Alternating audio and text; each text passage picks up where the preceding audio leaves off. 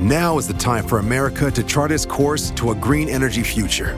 And we can't do it without clean hydrogen. But it's up to regulators in Washington to establish the right rules that advance clean hydrogen today. Clean hydrogen needs the full extent of the production tax credit to decarbonize heavy industry, create high skilled jobs, and lead the global energy transition. Get the facts at cleanhydrogentoday.org. Paid for by the Fuel Cell and Hydrogen Energy Association. Si de por sí ser mamá es complicado, ¿cómo será maternar a un hijo con cierta condición especial? ¿Qué tipo de retos viven en su día a día? Hoy hablaremos sobre esas dificultades y aprendizajes que les ha dejado esta experiencia. Gracias a Greasy Kids, este contenido llega a ti de forma gratuita. Así que hoy estamos aquí con Rebeca. Rebeca es una persona que yo quiero mucho, es una amiga mía y sobre todo que admiro mucho porque tiene una hija muy especial, se llama María y María tiene una condición que es... Pues básicamente María tiene trastorno del espectro autista, que bueno, le puede decir de muchas formas. Autismo, eh, o TEA, o ya el nombre completo, trastorno del espectro autista. Hasta aquí lo apunté, porque quiero ser como muy cuidadosa. Sé que Rebe es una persona que lo ha trabajado muchísimo, que hoy pareciera, porque no lo sé si es así, pero pareciera que lo tiene dominado y agarrado por los cuernos. Pero eh, quiero ser cuidadosa, Rebe, en este episodio porque no quisiera en ningún momento eh, que se escuche algo o utilizar un término que no va. Así que cualquier cosa, por favor, corrígeme porque no me vas a corregir nada más a mí, sino a todos los que te estamos escuchando, que de pronto pues la regamos con estos amigos que tenemos que tienen hijos con condiciones especiales y siempre por querer ser tan cuidadosos y así, pues a veces igual hacemos sentir peor, ¿no? Entonces, esos términos, que tú nos digas cuál es lo correcto, nos va a ayudar a aprender a. Ok, ok. Bueno, me voy a volver esa policía. Ok, va. O no, no tanto, porque la verdad es que cuando me invitaste a este programa, lo primero que pensé es, al final yo te voy a hablar de mi experiencia. Se le llama trastorno porque justo abarca una gama de em, síntomas, es decir, las personas pueden tener como, voy a decir, porque yo misma puedo decir unas locuras para las personas que saben más, ¿sabes? O tienen muchos síntomas o pocos síntomas de autismo. Y entonces, justo dentro de, o sea, la persona que a mí me toca y como está en la actualidad María, pues es una persona con autismo que, que puede yo estar, ser muy afortunada en ciertas cosas y desafortunada en otras. Es decir, la realidad es que toda la cuestión de las, las condiciones en general de discapacidades, como quieras llamarle, pues es una cosa muy personal. Entonces, creo que buscar como una generalidad y una corrección absoluta es un camino que, que lejos de sumar, nos aleja, nos construye más el hacerlo cercano, el, el tener un aprendizaje constante y tratar de ver pues por la persona. Ok, vamos a empezar, vamos a regresarnos muchos años atrás. Y no sé, yo en mi experiencia fue, este, te dicen primero, estás embarazada y qué es lo primero que piensas, ¿no? Dices, que venga bien, que sea un niño sano, y en tu cabeza empiezas a hacerte como miles de millones de ilusiones o a construir una vida imaginaria donde casi que les decimos, claro, van a ser doctores, ¿no? Y van a ser súper sanos y toda la vida va a ser un camino feliz como película que siempre digo, ¿no? sí. ¿Qué pasa em, en, en, tu caso con María? Ahorita tú nos vas a contar más, pero no es algo que pudiste ver ni en un ultrasonido, ni en un estructural, ni nada, ¿no? Nace María y pues cuenta. mira, me voy a, así, me voy, voy a procurar ser muy veloz para contarles una atrás de esta expectativa. Eh, yo estaba esperando, a, o sea, yo esperaba a María, no, no fue algo como totalmente planificado, y entonces cuando supe que estaba embarazada me asusté mucho porque yo acababa de hacer un viaje de trabajo y en el aeropuerto me pusieron la vacuna del tétanos, me acuerdo perfecto. Y entonces cuando supe que estaba embarazada, bueno, todo me angustié muchísimo pensando que yo tenía una vacuna que sí está contraindicada en el embarazo. Entonces justo siguió rápidamente como hacer todos estos estudios estructurales para definir que todo estuviera bien.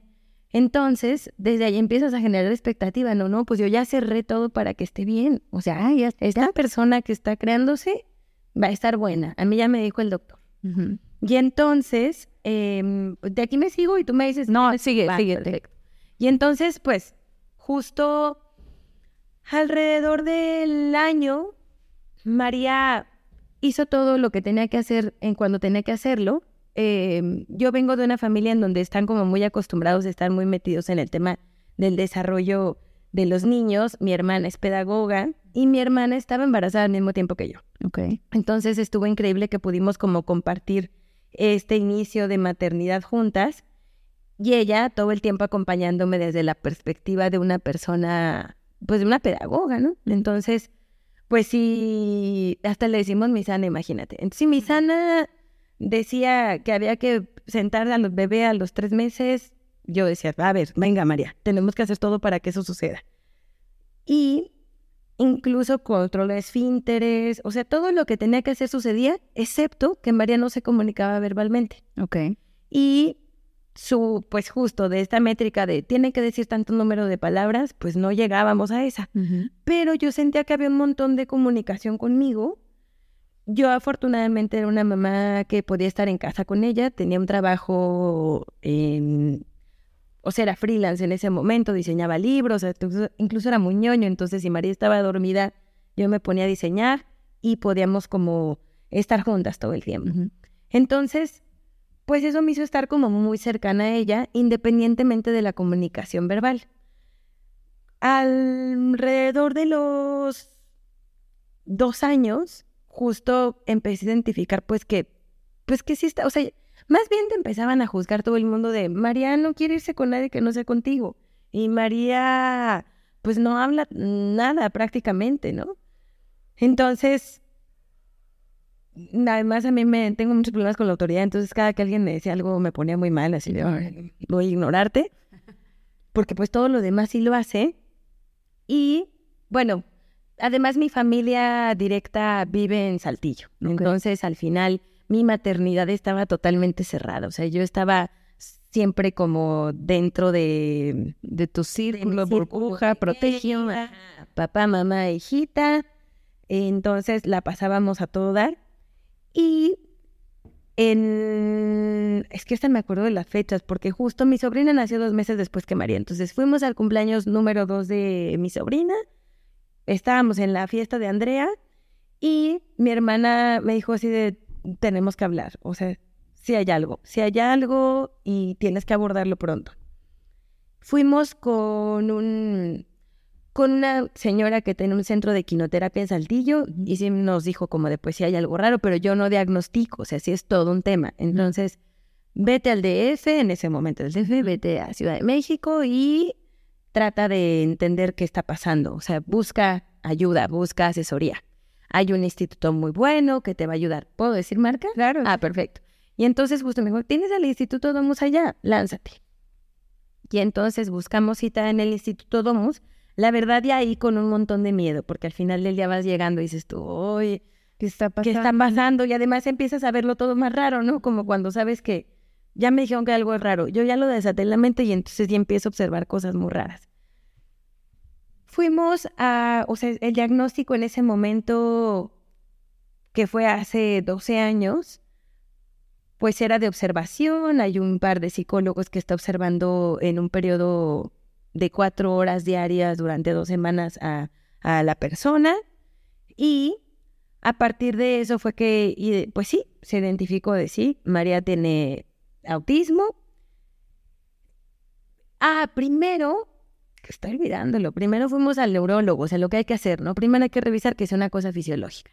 Fuimos al neurólogo y el neurólogo, pues al final siempre el acercamiento de los doctores, la verdad, es muy rudo y muy desprendido y muy poco empático y el neurólogo fue como pues, sí, sí hay algo, lo más posible es que tenga autismo, todo esto es a, es a nivel, o sea, todo se trata a nivel psicológico, como en o sea, como terapias conductuales y, pero sí tiene, su cerebro está bien, o sea, el cerebro está bien, pero el cerebro trabaja diferente. La verdad, yo me acuerdo que cuando me subí al carro, lo primero que pensé fue, porque por supuesto el papá de María Beth estaba destrozado, o sea, bueno, todos, ¿no? Pero decía, pues, ¿qué hago? No, teníamos una regla de no llorar los tres al mismo tiempo. Nunca podía llorar más de dos personas al mismo tiempo en esa familia. Okay. Porque al final María, pues, ahora que lo sé, la realidad es que era una bebita que lloraba un montón. Y pues, te vuelves un poco loco, o sea, te está llorando la bebita y luego te dan ganas de llorar a ti y luego llora el papá y luego lloramos los tres y dijimos, no, no, no podemos llorar, solo pueden llorar dos. No podemos llorar los tres al mismo tiempo. Entonces no me tocaba llorar en ese momento. Y además sí pensé, de verdad, de verdad, y fue lo primero que le dije al papá, no es lo mismo tener autismo pues en el 2000, en ese momento que era, dos, hace 12 años, ¿cuánto era? 2000. No importa, en el... Pero bueno, no es lo mismo en los 2000 que en los 80, que en los 90. Entonces, pues a darle, ya sabemos qué es. Y para mí de verdad fue muy calmante ese momento en, esto ya tiene nombre. Esto ya tiene nombre, entonces las personas que lleguen y me digan, tu hija está muy consentida y por eso no te suelta, y lleguen y tu hija no habla nada, pues adiós, porque ya tiene un nombre y es autismo y ya veré si lo quiero platicar o no, ¿no? Entonces en ese momento, pues ya Domu nos dio como que sigue. Básicamente María estuvo, o sea, nos dijeron, ¿saben qué? Lo mejor es integrarle a un sistema educativo normal, a un sistema educativo típico, con una guía que está enlazando constantemente a María en el aula y con sus pares en un entorno común, por llamarlo así. Y entonces, pues bueno, además tenemos la fortuna de que abuela paterna tenía una guardería en ese momento y pues llegamos ahí, era muy fácil como integrar una guía en ese entorno, era, era guardería prematernal. María fue creciendo y la abuela dijo, bueno, pues hay que hacer todas las regulaciones para que esto también sea kinder. Y entonces así íbamos creciendo hasta que ya era necesario que María estuviera en un entorno diferente y pues vino como el segundo Via Crucis, que era que una guía puede estar en una escuela normal. De verdad es que es muy difícil toda la cuestión de, de integración de un hijo diferente en un entorno común, con además esta necesidad especial de, y además viene con guía. Entonces, pues eh, María... Perdón, una guía para quienes no saben es una persona que está acompañando al niño. Correcto. Exacto, y que hace todo el tiempo constantes adecuaciones curriculares.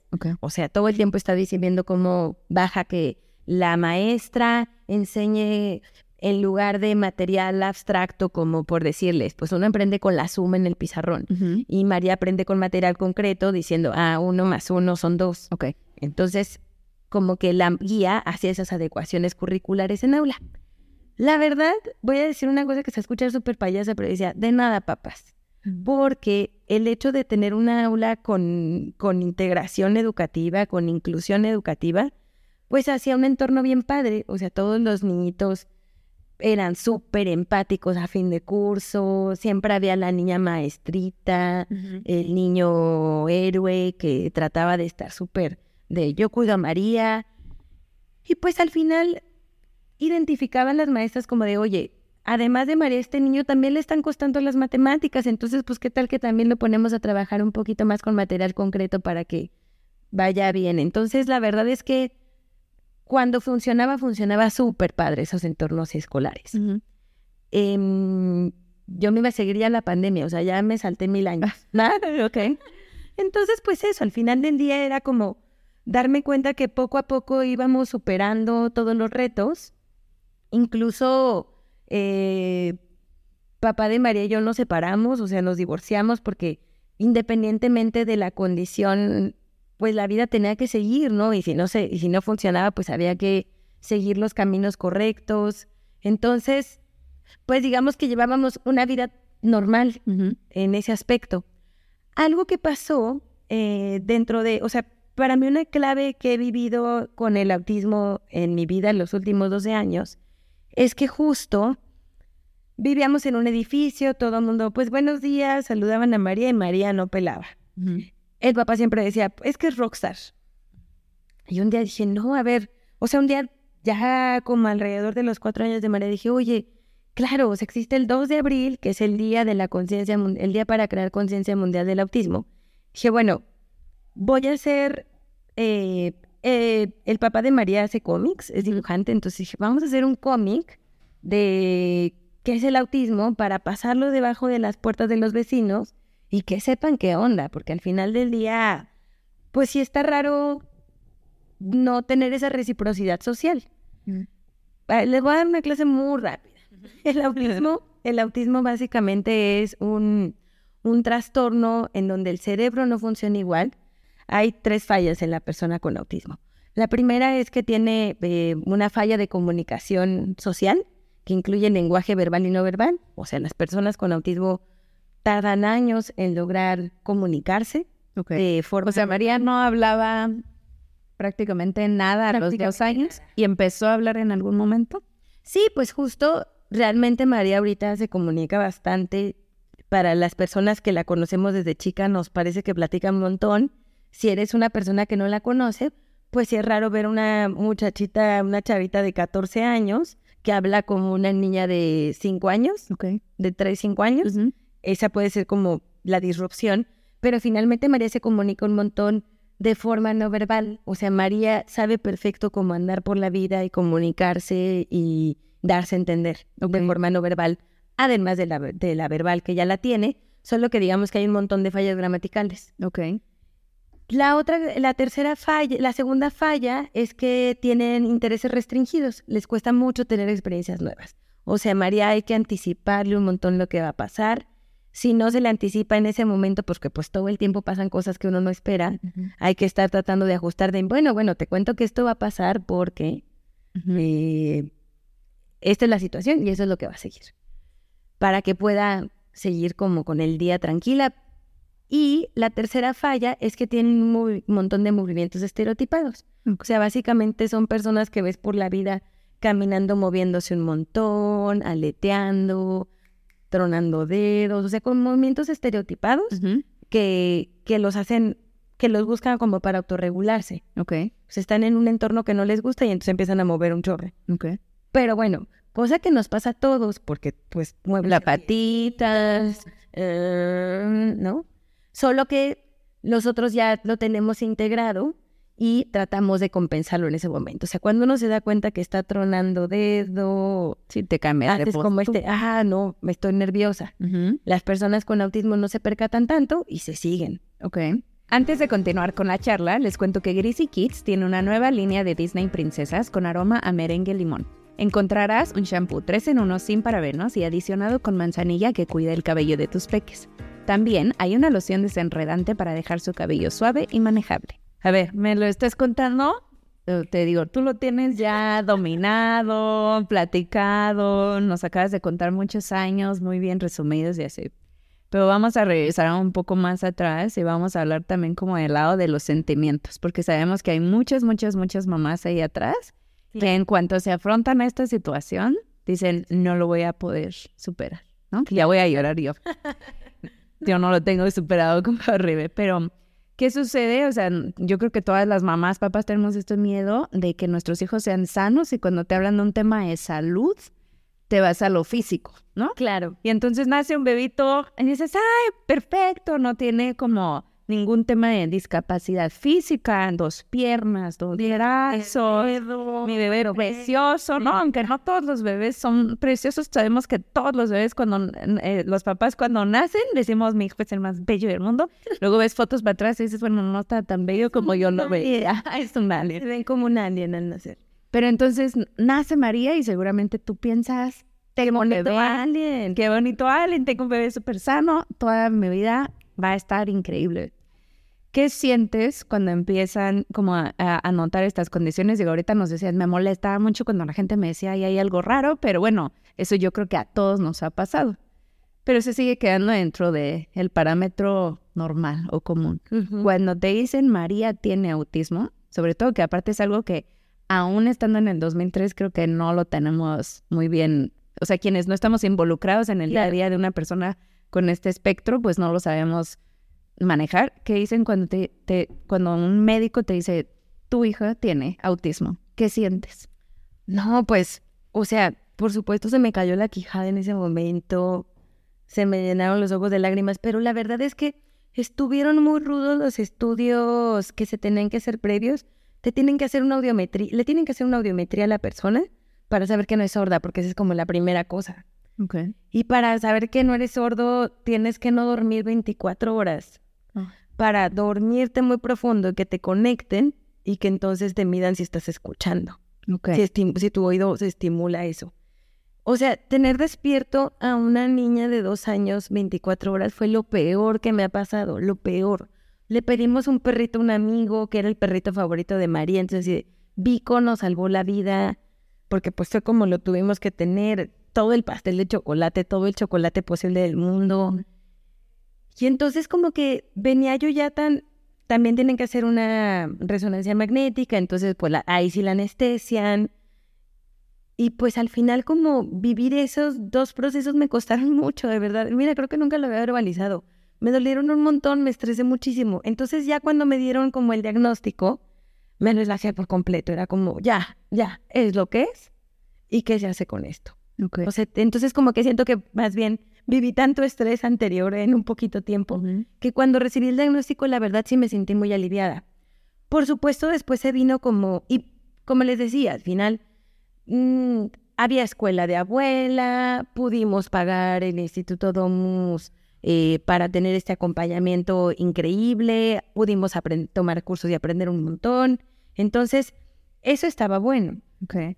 A mí me encanta que tú tienes la actitud, que creo que, no sé si es como este tema de actitud, de personalidad o así, pero tú lo estás contando como, bueno, me dijeron que tenía autismo y dije, perfecto, esto es lo que hay, ¿qué hacemos? Pero yo creo que, aunque admiro mucho, eso no es tan común o muchas personas, eh, yo, lo, yo lo digo en mi caso, yo no sería como tan fuerte como tú. O sea, claro, sí, hay que hacerlo, pero pasarías por todo un proceso, incluso no. Oye, es que te voy a contar la historia más bonita, la historia más bonita. Cuando una vez estábamos en el Instituto Domus, hacía como había como unas juntas periódicas, en donde había varios papás, y entonces había papás que ya habían recibido el diagnóstico y papás que no lo habían recibido. Y me acuerdo perfecto de una mamá que llegó, estaba sentada atrás de mí, porque cuando le escuché hablar sí volteé así de, ¿qué? Una mamá que se veía guapísima, falda lápiz, uña perfecta roja, pelazo, pestaña, ejecutiva de banco, dijo, yo no estoy feliz, para mí no es un angelito, me lleva a la fregada, me quiero volver loca, esto está siendo lo peor que me está pasando en la vida. Y decía, bueno, primer lugar, qué, qué padre que ella tenga gallas de poder expresar en un público algo que le está teniendo tan mal, ¿no? Así quedó, me la topé a los seis meses después. Y ella estaba con el pelo chino, tenis, uña corta, atacada de la risa, corriendo detrás del niño, así. Era otra, literal, era otra persona. O sea, era otra versión de ella. Y de verdad fue para mí muy, muy impresionante ver a esta mujer porque decía, claro, la adaptación existe. Entonces hay dos opciones, o no te adaptas o te adaptas. Y la verdad, la verdad, cuando se trata de hacer sobrevivir a otro ser humano, que eso es la maternidad, pues te adaptas. O sea, al final del día, por más que estés mal en ese momento, el cerebro y el busca rutas nuevas para adaptarse. Entonces creo que va de eso, ¿sabes? Como que al final, aunque duela mucho, puedes siempre adaptarte. ¿Cómo prepararías tú a una mamá? Vamos a suponer que tú puedes ver el futuro. ok, páguenme por eso. Y que sabes que mañana me van a decir que mi hijo o hija tiene autismo. ¿Qué me dirías tú hoy para prepararme para mañana la noche. Pues le diría lo mismo que le dije al papá de María. No es lo mismo tener autismo en el 2023 que en el 2000, que en 1990. O sea, ya hay un montón de herramientas y si no las hay, construyelas. Estamos en una era en donde todo el tiempo estamos tratando de estar eh, incluyendo y en la corrección de forma, la verdad, bastante superficial. Porque les digo, de verdad, de verdad es un via crucis que María entró a una escuela nueva con guía. Ahorita les cuento cómo esa parte, pero al final, al final del día, el primer impulso funciona. O sea, el primer impulso de la sociedad ya está. En donde si María se pone a correr como loca en el súper, pues sí las personas voltean así de, porque además, pues una niña de 14 años corriendo no lo ve tan seguido.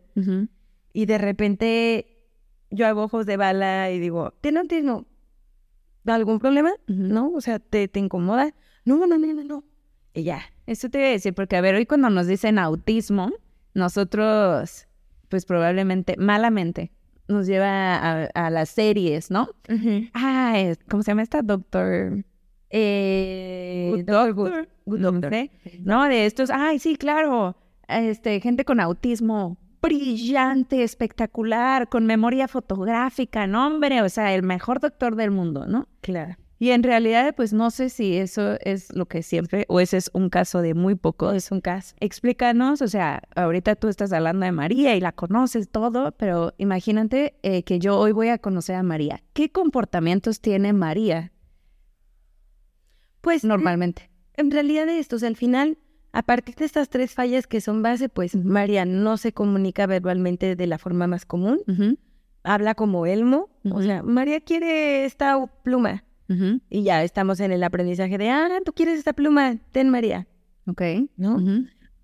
Em, la parte de los intereses restringidos, o sea, por ejemplo, las personas mm, con TEA comen bien poquitas cosas, o sea, un espectro bien chiquito. O sea, María hasta la fecha nunca ha comido una fruta, Ok, porque realmente no hay forma en la que pueda comer fruta. ok.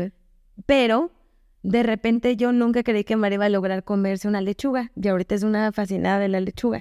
Entonces justo es tener paciencia de que los sentidos van a estarse desarrollando para poder aceptar más cosas mm, de manera táctil, de forma auditiva, de forma visual, de forma gustativa.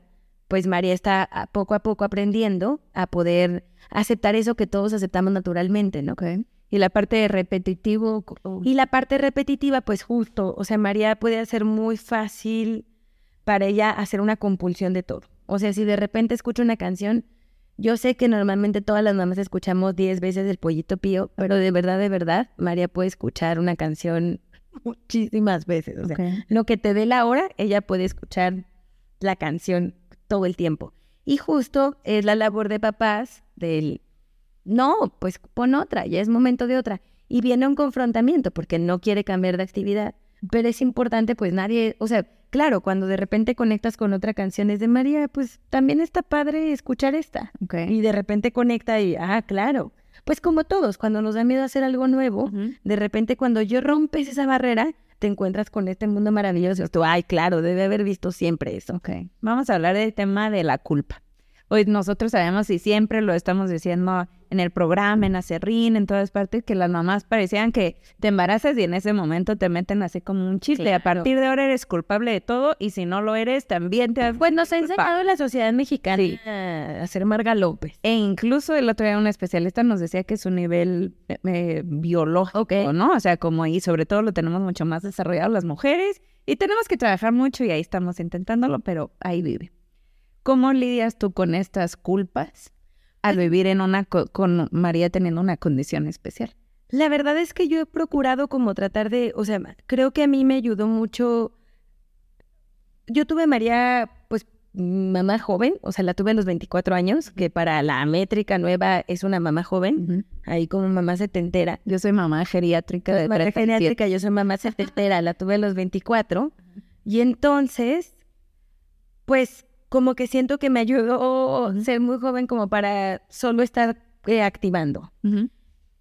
Justo, entonces te puede decir, no, no tenía culpa, pero lo que ha pasado últimamente es que a partir de la pandemia, María ya no pudo estar en una escuela normal porque era por videollamada, a ella no le significaba nada el conocimiento de esa forma, y entonces, pues tuvo como un primer año de eh, hacer sexto de primaria en línea, que básicamente era más bien recibir trabajos y estarlos ejecutando con ella.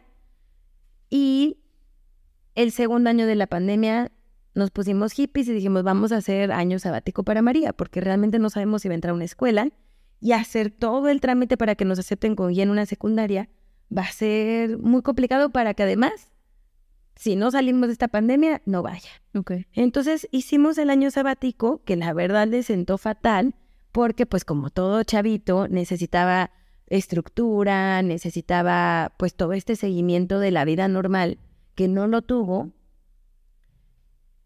Entró a una secundaria, pero no funcionó la secundaria típica, porque al final pues era un montón de materias, estímulos que la tenían muy saturada y a partir de, o sea, María lleva alrededor de cinco meses yendo a una escuela de educación especial. Okay. Todo el tiempo a mí me dijeron, incluyen en entornos y estuve analizando mucho como, pues al final, al final es eso, de nuevo la adaptación, el abrir tu mente a las cosas pueden hacerse diferentes, Rebeca. Y de verdad, de verdad, la gente que me conoce se va a reír mucho porque son bien cerradas, pero les juro que hago un esfuerzo todo el tiempo de, no, pues hay que hacerlo diferente. Entonces dije, bueno, por ahora estaba en una escuela de educación especial en donde María puede estar con en un entorno sola, es la primera vez que va sin guía y le está yendo increíble y que eso era de mucho peso para nosotros. O sea, de mucho cosa, es de mucho peso positivo el hecho de que María ya se esté enfrentando en situaciones de forma de sola para saber qué hace. Pero pues al final en un entorno cuidado de una escuela de educación especial. Entonces, mi speech interno los últimos cuatro meses sí ha sido la culpa así de, ay, perdí el tiempo, está bien padre que era una escuela, que en esta escuela pues todos son X-Men, o sea, todos tienen superpoderes bastante diferentes y entonces yo no me siento mal de ver al niño que habla increíble y que presenta increíble porque pues estos niños, al igual que mi hija, tiene un montón de retos, los papás, al igual que yo, solo están ejecutando el día a día sin importar nada, entonces me siento muy, muy cómoda. Pero al final, pues estoy en este momento de, de aprendizaje y de como más bien, pues que de autoperdón, de decir, a ver, no. Sí, es, sí, pues sientes que lo perdiste. Pero también ganaste mucho. O sea, al final del día, que María haya estado toda la primaria en escuela, o sea, hasta la primaria en escuelas típicas, te hizo también ver qué cosas sí querías que obtuviera María independientemente de su condición, pues. Oye, a ver, vamos a, platicar un poco más. Cuando hace poco teníamos un episodio en especialista y hablábamos de, ay, no, cuando te hace un berrinche en el súper, en el camión, donde sea, y tú te sientes pésimo porque la gente te voltea a ver. ¿Y cuántos son? ¿Tres, cinco minutos? Y fue algo muy puntual, fue un día de tu vida y nada más. Y ahorita tú decías, de pronto yo estoy en el súper y María corre por los pasillos y la gente me voltea a ver ¿Qué haces con esas miradas eh, incómodas? ¿Cómo controlas esas situaciones? Porque a ti no te pasa una vez al mes. No, pues pasa todo el tiempo. Justo la verdad es algo que puedes, o sea, tantito te clavas como en la literatura de papás, o sea, los contenidos que han hecho papás de personas con, de las personas TEA, muchos se clavan en eso, en las miradas. Y la verdad es que sí es raro, pero al final del día como que siempre estuve con alguien muy, o sea, tanto el papá de María como yo y en general la gente que me rodea siempre pues son personas bastante punks. Entonces como que sí procuramos no clavarnos, ¿eh? Si estás haciendo esa cara, si de verdad te incomoda mucho, hablemos de esto porque más bien te tengo que enseñar algo. Y también al final pues regular a María, o sea, al final del día si yo de verdad veo que hay una gran fila en donde va a haber un problema que María corra porque está el pasillo de vidrio, pues si le digo, María, no, te vas a ver como el toro de, de Ferdinand en las copitas y los platitos, no corras. ¿Y qué hacemos nosotros? Eh, porque queremos, yo creo que muchos tenemos la intención de aprender, de no voltear a ver. Muchas veces, la verdad, de pronto si, si ves algo que te, te llama la atención, es inevitable y volteas. ¿Hay algo que podamos hacer para ser más empáticos? O sea, si un día te encuentro yo a ti en el súper con María corriendo, ¿hay algo que pueda hacer yo para hacerte sentir mejor o para no hacerte sentir mal? Pues mira, lo primero es que no es tu trabajo. yo sé, yo sé, pero... aprender que... Y es que es eso, uno con... A veces, claro que he llegado al punto en decir, no, pues cómo, o sea, yo juro que todos los policías deberían de dejarme pasar rápido cuando hay mucho tráfico porque yo traigo una niña que se va a desesperar. Pues no, claro que no, porque siempre va a haber un montón de personas que tengan necesidades especiales y que necesiten pasar rápido por el tráfico. Entonces, es como de verdad desapegarte de, pues sí somos especiales, pero la vida tiene que seguir en este entorno común. Entonces, ¿qué vamos adecuando constantemente para que, para que tú, María, entiendas que si eres diferente, pero estás pero todos somos un poco diferentes en primer lugar, y en segundo estás en un entorno social común, entonces tratemos de buscar esas adecuaciones. O sea, claro que sí me cuesta un chorro ahorita, porque claro, te tocó la magia de la María Mágica, que corría en Guató y se iba al área de Acerrín, y todos en Acerrín así de, la queremos, abraza, sí, abraza un chorro, porque es esta persona, o sea, hay personas con autismo que no abrazan nada, y hay personas con autismo que hay que decirles, por favor, ya no abrace. Que abraza demasiado. María abraza María abraza además. Ok. ¿Cómo controlas tú estos miedos que tiene cualquier papá? ¿No? Por ejemplo, tú te vas a, afrontar todas, yo creo que mamás, sobre todo de hijas, este miedo a yo no quiero que salga, quiero que sepa defenderse, quiero que pueda alzar la voz, quiero que esté en un ambiente seguro. María tiene la capacidad de poder defenderse por sí sola y si no lo tiene, ¿cómo lidias tú con ese miedo de que no va a poder hacerlo sola? Pues mira, justamente algo que ha funcionado es que María, mm, o sea, tenemos una familia en general muy pequeña y entonces María, para bien, eh, está en un entorno muy seguro, para mal, es bastante protagonista, o sea, al final del día sobresale María, pues.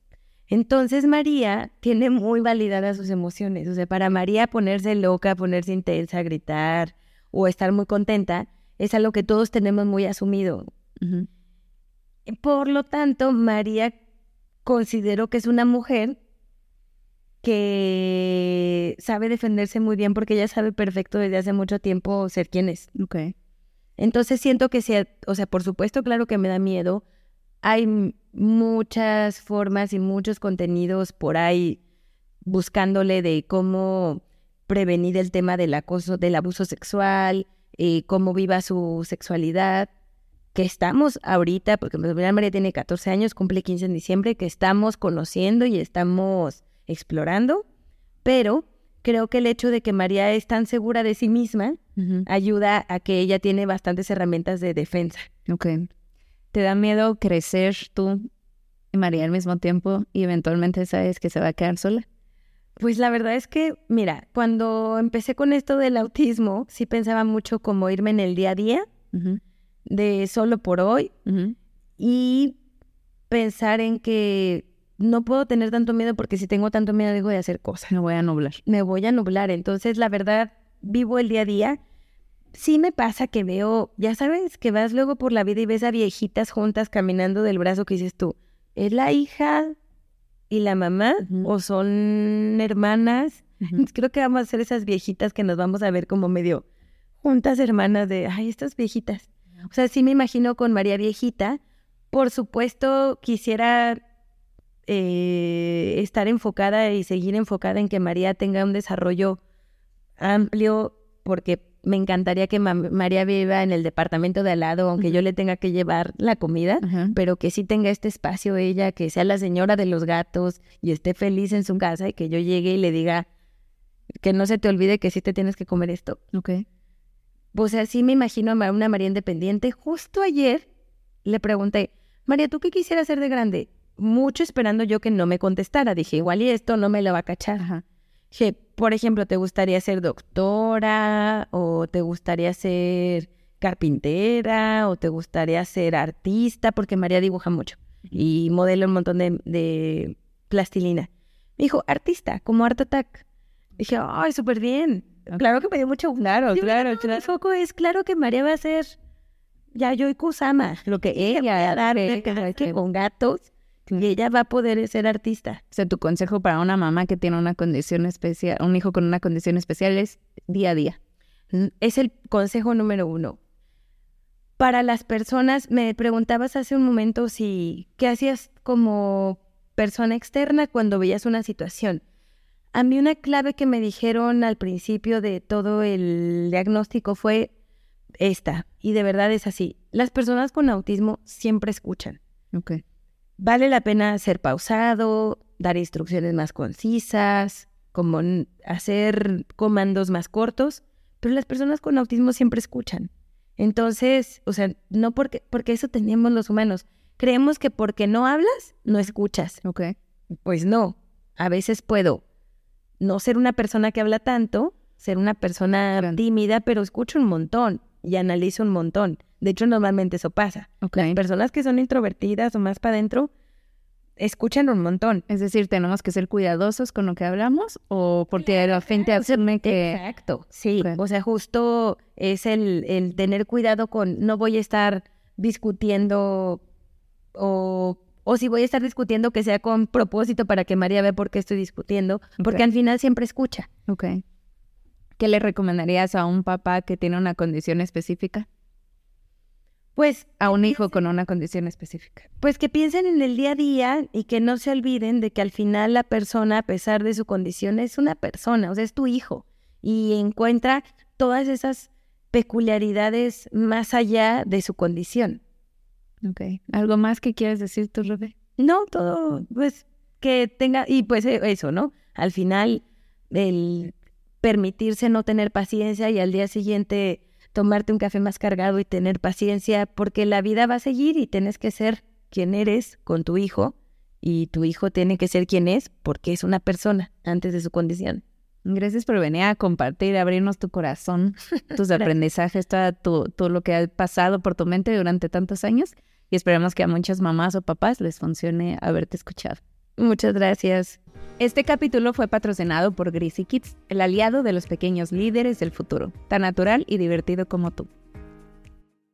Now is the time for America to chart its course to a green energy future. And we can't do it without clean hydrogen. But it's up to regulators in Washington to establish the right rules that advance clean hydrogen today. Clean hydrogen needs the full extent of the production tax credit to decarbonize heavy industry, create high skilled jobs, and lead the global energy transition. Get the facts at cleanhydrogentoday.org. Paid for by the Fuel Cell and Hydrogen Energy Association.